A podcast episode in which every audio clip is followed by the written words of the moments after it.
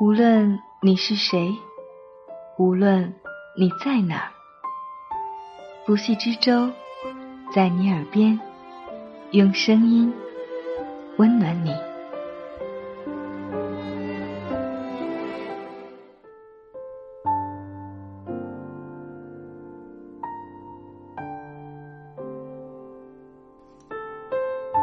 你好吗？这里是在你耳边，我是不系之舟，用美丽的文字、动人的故事，温暖你的耳朵。你也可以在微博艾特不息之舟的海洋与我联系。这期节目我们要同大家分享的文字来自爱小羊，认真生活可以抵御一切黑暗。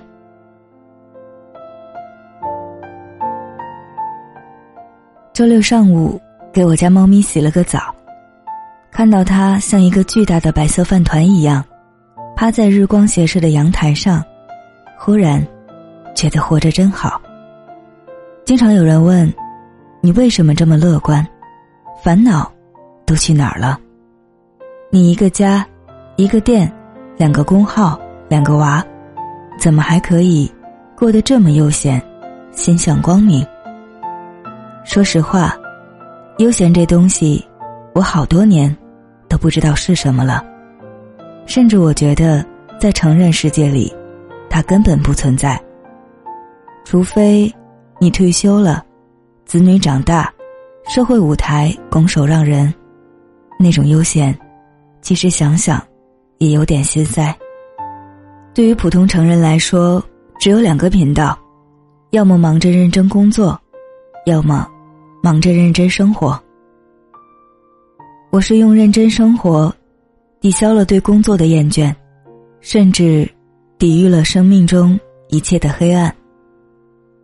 人生最大的黑暗，莫过于亲人离世。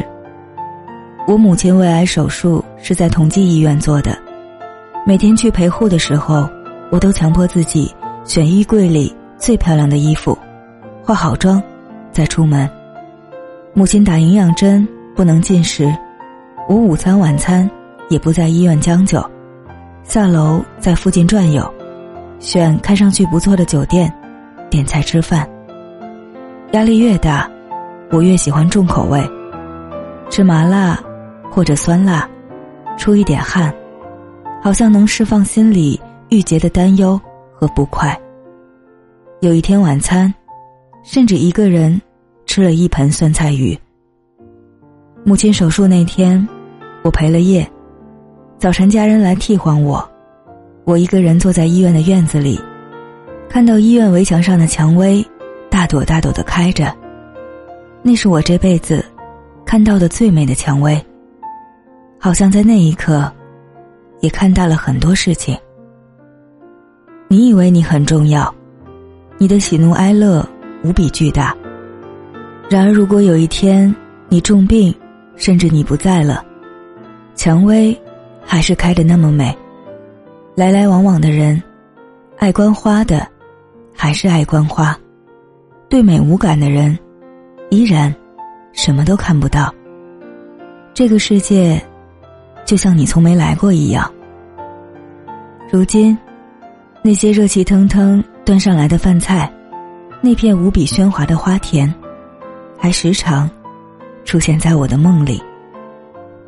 那是生命最黑暗时期的光，我用认真生活，抵御了那份无边无尽、永远走不到头的黑暗。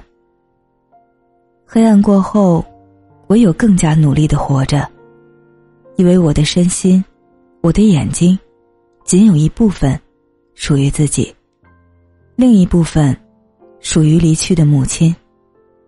我认真生活，努力看世界，某种程度代表他依然活着，跟我一起看世界。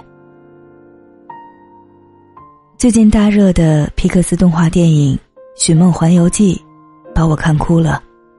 他用孩子的视角讲述了一个特别扎心的道理：一个人的真正死亡，不是肉身的离去，而是活着的人对他。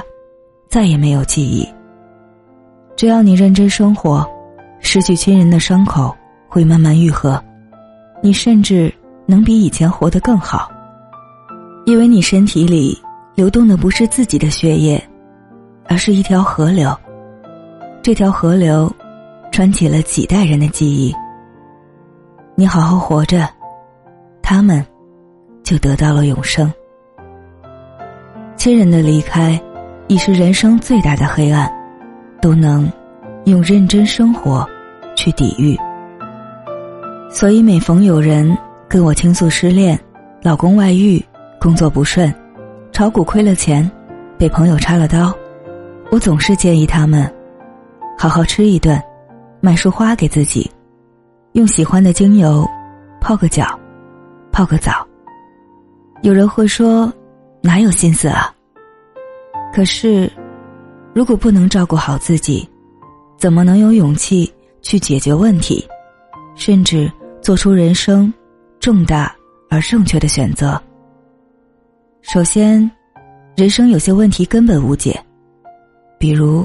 你长得不如范冰冰，你老公不是你心里的白马王子，你赚的钱总不够花。另外一些问题基本无解，比如婆媳关系、同事关系和隔段时间的情绪低潮。还有些问题可以解决，比如要不要分手，要不要离婚，要不要辞职。然而分手、离婚。辞职之后，只是换了一种问题。所以，我并不觉得解决问题有多难、多重要。相反，一个人的生活状态最重要。当你活得舒适，懂得享受生活，有些问题在你心里会自动消失。不要在焦虑的时候做决定，更不要蓬头垢面的。去解决什么人生难题？好好的煨一锅汤，认真的喝一口，体会肉与菜的香气在口腔弥漫的幸福感，然后再去想还有什么问题解决不了。或许这时候，你已经忘了那些你觉得比天还大的问题，或者忽然觉得就这样吧，人生苦短。肉身沉重，只有自己活好了，世界才是好的。不然，世界再好，与你何干？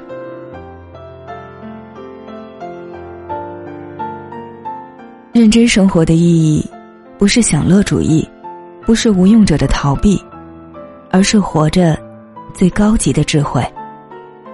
你是可爱的，才会有人爱你；你是美好的。世界才会美好。做一个圆心，与世界和平相处，既不征服，也不讨好，就是理想的生活。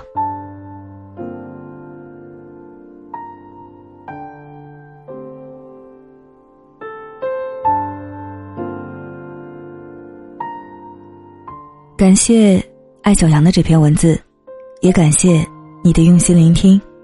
我是不息之舟，愿你能认真生活。我们下期再见，晚安。